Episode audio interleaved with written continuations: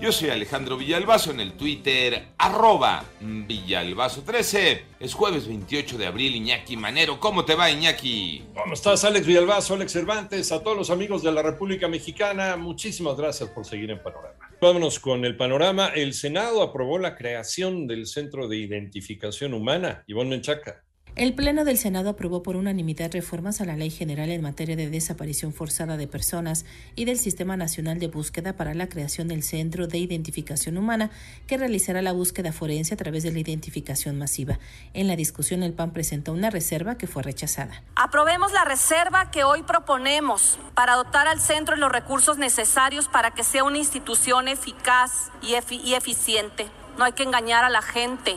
De nada sirve la creación de un centro si no le ponemos recursos presupuestales para su operación. Es la voz de la senadora Gina Andrea Cruz. Hoy se tiene la cifra que en los institutos forenses en el país hay 52 mil cuerpos sin identificar. 88.9 Noticias y Menchaca Sarmiento. Vamos con el panorama nacional. La Secretaría de Salud Federal reportó que en México suman ya 5.736.579 casos acumulados de coronavirus. Esto es lo que ha reconocido el gobierno federal. Asimismo, confirmó un total de 324.221 lamentables muertes por esta enfermedad. Por otra parte, el fiscal del estado de Nuevo León, Gustavo Adolfo Guerrero, informa que removió al fiscal especializado en personas desaparecidas, Rodolfo Salinas de la Peña, así como al fiscal especializado en antisecuestros, Javier Caballero, por el caso de Bani.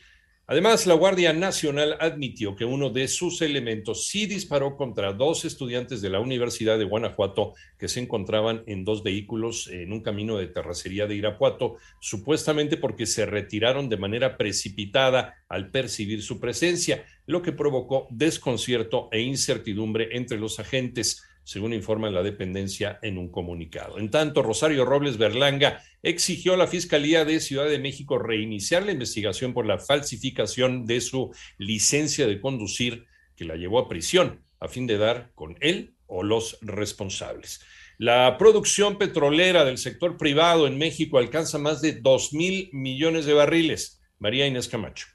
Inversionistas y operadores de petróleo y gas en México, representados en 35 empresas, entre ellas Pemex, afirmaron que la mayoría de los 110 contratos asignados para exploración tienen un avance significativo. Al respecto, Juan Manuel Delgado, presidente de la Asociación Mexicana de Empresas de Hidrocarburos, quien destacó que esto se ha logrado gracias a la implementación de las tecnologías actuales y a las diferentes formas de trabajo de las distintas empresas privadas. Analizar el subsuelo para perforar y ver si hay hidrocarburos. En ese ámbito de exploración, es donde puedo mencionar que se han perforado 53 pozos exploratorios, a partir de los cuales 15 han eh, tenido un descubrimiento en su conjunto y se suman más de 2 mil millones de barriles de petróleo a las reservas mexicanas, petróleo crudo equivalente. Muchos de estos descubrimientos se hicieron en regiones tecnológicamente fronterizas, eh, donde realmente se ha logrado tener una contribución importante en lo que son principalmente las aguas del Golfo de México. 88.9 Noticias, María Inés Camacho Romero.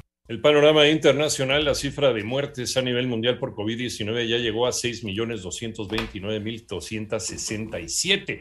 El número global de casos alcanza ya los 511.794.008. Estas son las cifras del gran concentrado que hace la Universidad Johns Hopkins. En tanto, varios países y organizaciones, incluida la Organización de las Naciones Unidas, se comprometieron a llevar a la justicia a los responsables de crímenes de guerra cometidos durante la invasión rusa a Ucrania. Fueron eh, alentados por la abogada libanesa británica Amal Clooney, quien aseguró que teme que los políticos pidan justicia, pero no la entreguen. Por otra parte, el presidente de los Estados Unidos, Joe Biden, viajará a Corea del Sur y a Japón del 20 al 24 de mayo para reforzar sus lazos con los gobiernos, las economías y los ciudadanos de ambos países, informa, informa la Casa Blanca. Además, la organización humanitaria Cristosal informó que ha registrado al menos 147 detenciones arbitrarias, además de tratos crueles e inhumanos durante los primeros 30 días del régimen de excepción en El Salvador.